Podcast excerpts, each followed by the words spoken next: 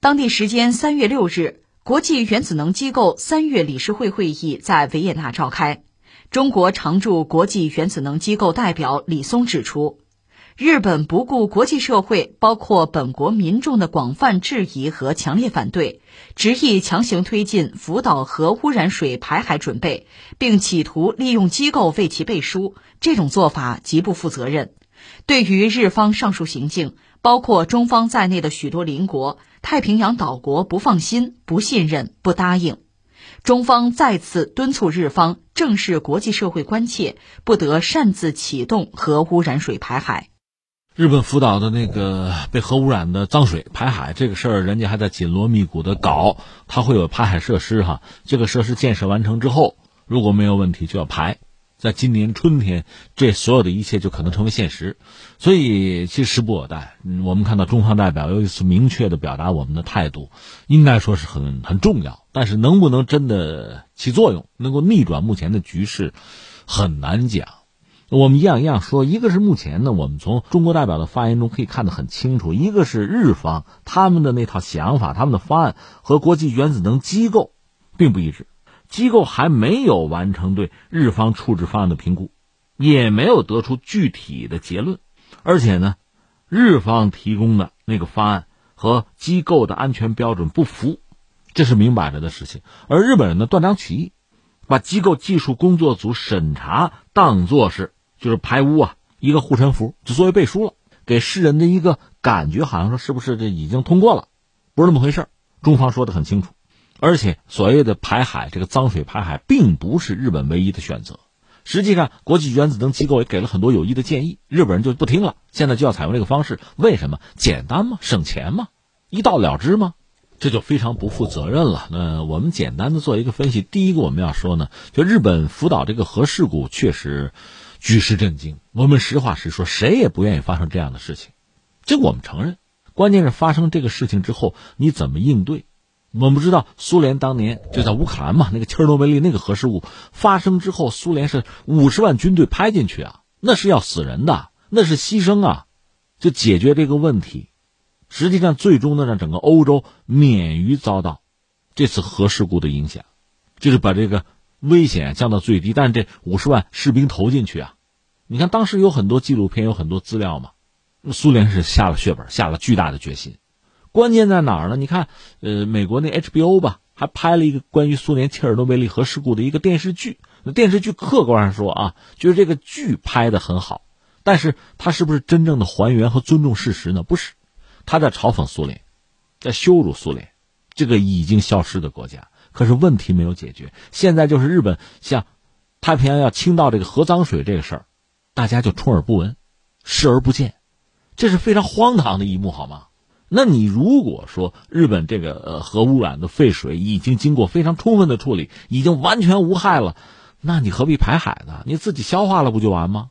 甚至有人说，经过处理的那个水呢可以直接喝，那就一两个政治人物在那喝有意义吗？谁知道是真的是假的呀？真要是一点问题没有，那日本人当自来水喝不就完了吗？他肯定是有问题，只是说想通过海水稀释的方式把这个问题解决了，那这就产生一个问题啊。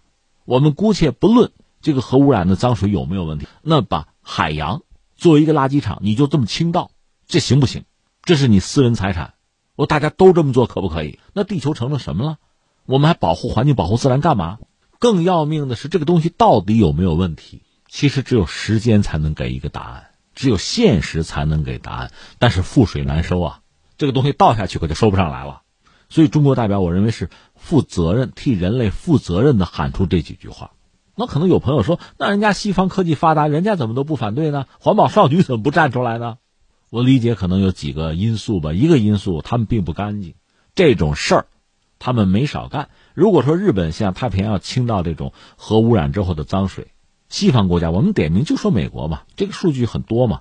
像海洋里倾倒这个有毒化学物质，干过，当年比基尼岛核试验他们搞的呀。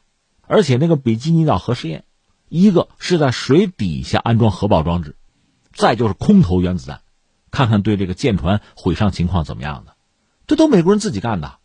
那绿色和平组织最早它不是环保，它是反核，是加拿大的一些反核人士创立的这个组织嘛。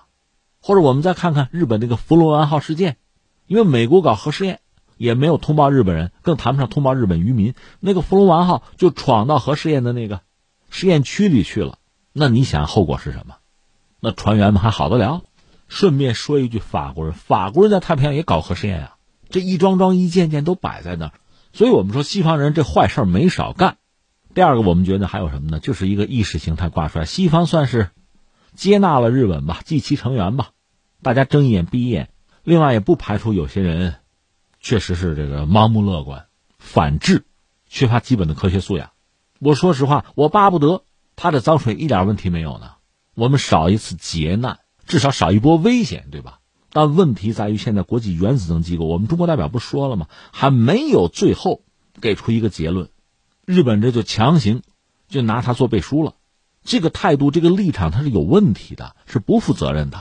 我这么说，全世界范围内哈，谁往太平洋里倒脏水，就是核污染的脏水，你日本人也不应该倒。为什么呢？你知道这个后果是什么？你遭到过核攻击，你知道核这个东西危险在哪儿，厉害在哪儿。而且从当年三幺幺那个海啸，然后核事故到现在，就日本东电处理这个事情磨磨唧唧，一直就给人一种很不负责任、很不专业、很不认真，就给人这么一个态度。遗憾的是，像国际原子能机构也没有及时的站出来，呃，该制止的制止，该指导的指导也没有，这事儿一直拖到现在，成了这么一个样子。现在干脆脏水往太平洋一倒，这事儿就完了。你知道日本还想做联合国的这个安理会的常任理事国呢？有这么干的吗？那你想，当年九七九八年金融危机的时候，东南亚一片哀嚎，中国是坚持人民币不贬值，说到底自己扛一点损失，让这哥几个能活过来。日本不是，日元贬值，不管别人。不负责任，一贯啊！所以现在我们说什么呢？就国际原子能机构确实应该负起自己的责任。是当我们认为日本这个做法不妥，我们有没有更好的办法？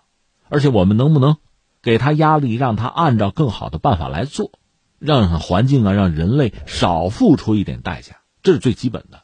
另外，你既然是向太平洋倒脏水，这就不是你们家自己的私事了，这是整个世界是人类的事情，尤其是一个太平洋岛国，一个是日本的近邻。你总得听听大家的想法和意见吧。另外，你总得拍一笔钱出来。我不讹你，我的意思是说，你做一个基金，万一你倾倒脏水之后不久真的出了问题，你这个钱用来亡羊补牢，用来补救或者赔偿，这至少是一种诚意吧？可能还有点意义。你至少得把这个事情做了吧？你总不能不闻不问，一到了之啊！关键是这样一意孤行有没有后果？你不能说日本人没有钱，日本是发达国家，军费从百分之一涨到百分之二了。你在国内，比如再继续建这个储水罐啊，征用更多的土地，不是没有可能，就是典型的很不负责任。那么这种不负责任是不是要遭到国际社会的谴责和制裁？如果作恶没有后果，那他就很难被遏制。